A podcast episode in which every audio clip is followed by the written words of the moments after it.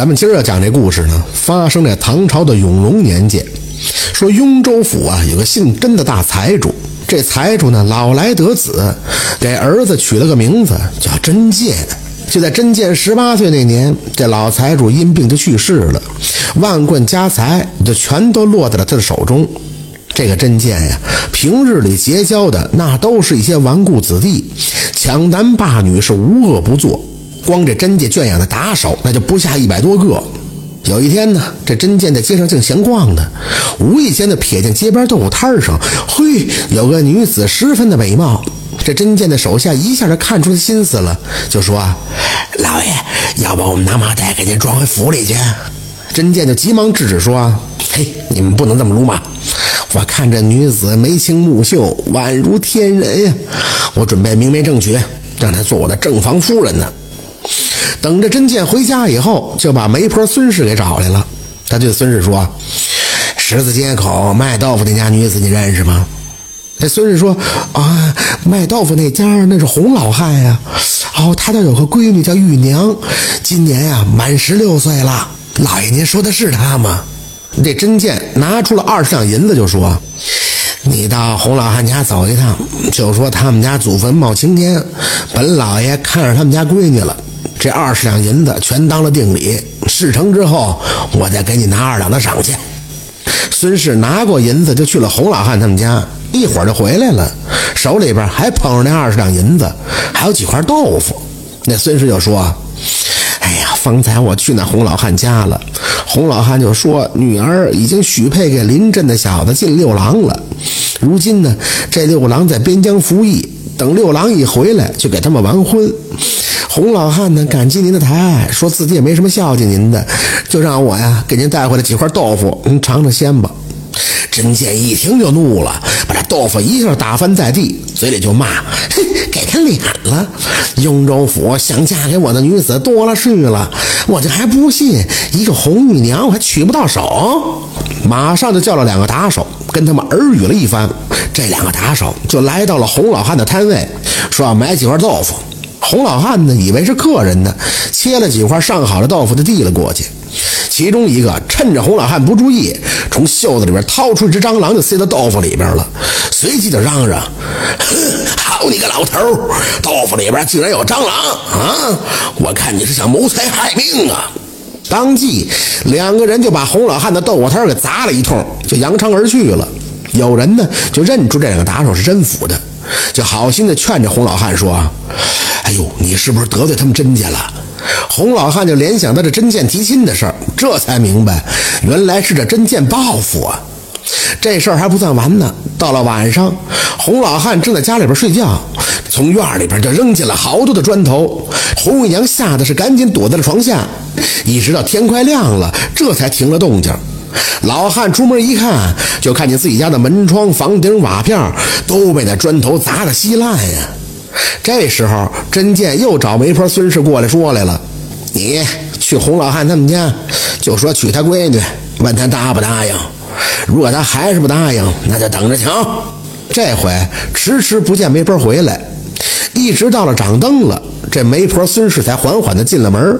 他见着甄健就说：“啊哎呦，甄老爷给您道喜了，那个洪老汉呀答应这门婚事了，而且今儿个就能闹洞房。”甄健一听，心中欢喜，嘿嘿，我还想八抬大轿把她娶回来呢，没想到这幸福来的这么突然呀！那媒婆孙氏就说：“那红玉娘啊，本已经许配给人家了，为了遮丑，趁夜给老爷抬过来，让你享用便是了。”甄健当即就让家人摆上了酒席，布置洞房。这家里边也是忙得热火朝天呀。这甄府上上下下就洋溢着一片喜庆的氛围。其中呢，只有一个看门的老汉是闷闷不乐。那老汉叫季安公，平日里最看不过甄健的作为，但是怎奈妻子卧病在床，老头不得已才在甄府找了个看门的差事，给妻子挣点药费吧。晋安公一听说甄健要强娶有夫之妇，那更是气得不行。没一会儿，有人抬着轿子就把那红玉娘给抬来了。红玉娘跟甄健两个人在竹下就拜了天地。晋安公无意间就朝着红玉娘身后一瞥，当时就吓得吃惊不小。只见那红玉娘身子后边竟然没有影子。晋安公以为自己老眼昏花了呢，揉了揉眼睛，仔细的一看，还是没看见影子。他这下可吓得不轻啊！常听老一辈人说，把这马尿涂在眼皮上，可以看到寻常人看不见的东西。晋安公来到了马棚，准备在地上蘸一点马尿。谁知这晋安公一个没站稳，脸先着地，正好趴在一泡马尿上了。等他起身，还没来得及擦呢，再看众人，他顿时吓得是三魂尽丢啊！只见那红玉娘就变成了一个吊死鬼儿，媒婆孙氏肚子淌着血，那些送亲的人也全都是鬼怪妖魅。而甄府上下的人脖子上边各带着一个铁链子，一个个是面目黝黑呀。等晋安公把脸上的马尿用水洗了以后，这众人又都恢复了常人的模样，大家都在院子里边是吃席划拳。哎呦，老头子吓得不轻，赶紧跟管家说自己得给妻子送药去，就自个儿回家了。刚等着晋安公到家的时候，天上就一声的霹雳呀，惊雷就击中了甄家的房子，甄府瞬间就燃起了熊熊的大火。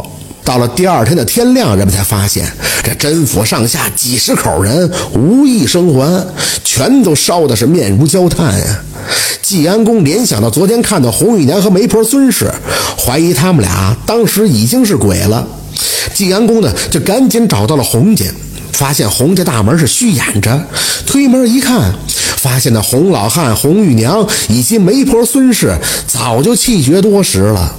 原来啊，那天媒婆孙氏第二次去找红玉娘的时候，这红玉娘自是是好女不嫁二夫，又怕这真剑强取坏了自己的名节，一气之下就悬梁自尽了。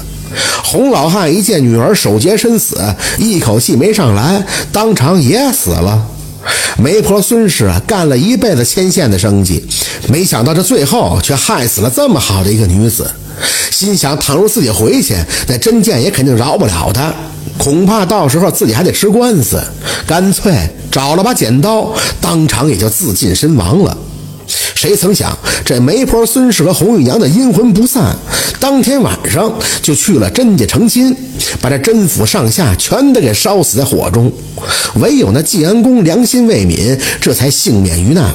晋安公呢，把乡亲们都叫来，一起到了县衙告官，把这甄剑怎么样强抢良妇，怎么把人逼死，然后惨遭报应的事儿就讲了一番。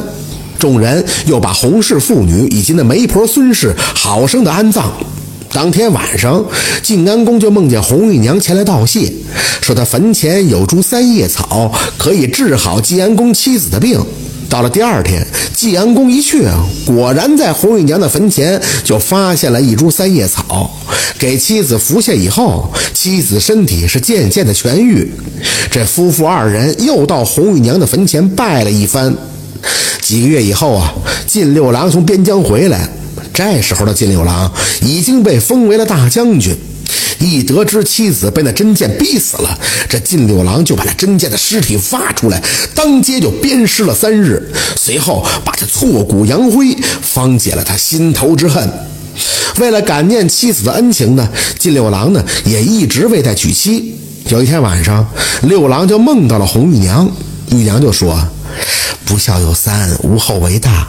郎君莫要因我成了不孝之人呀，否则我九泉之下也难安心呢。你我今世不能成夫妻，这也是天定的。你我有缘，还会再现的。为了延续香火，金六郎呢也就娶了个小妾。那小妾给他生了一儿一女，那个女儿长得是十分的可爱。这金六郎怎么看怎么熟悉，但是总也想不起来到底在哪儿见过呢？感谢收听名城故事会，喜欢听故事的朋友，那就点个关注吧。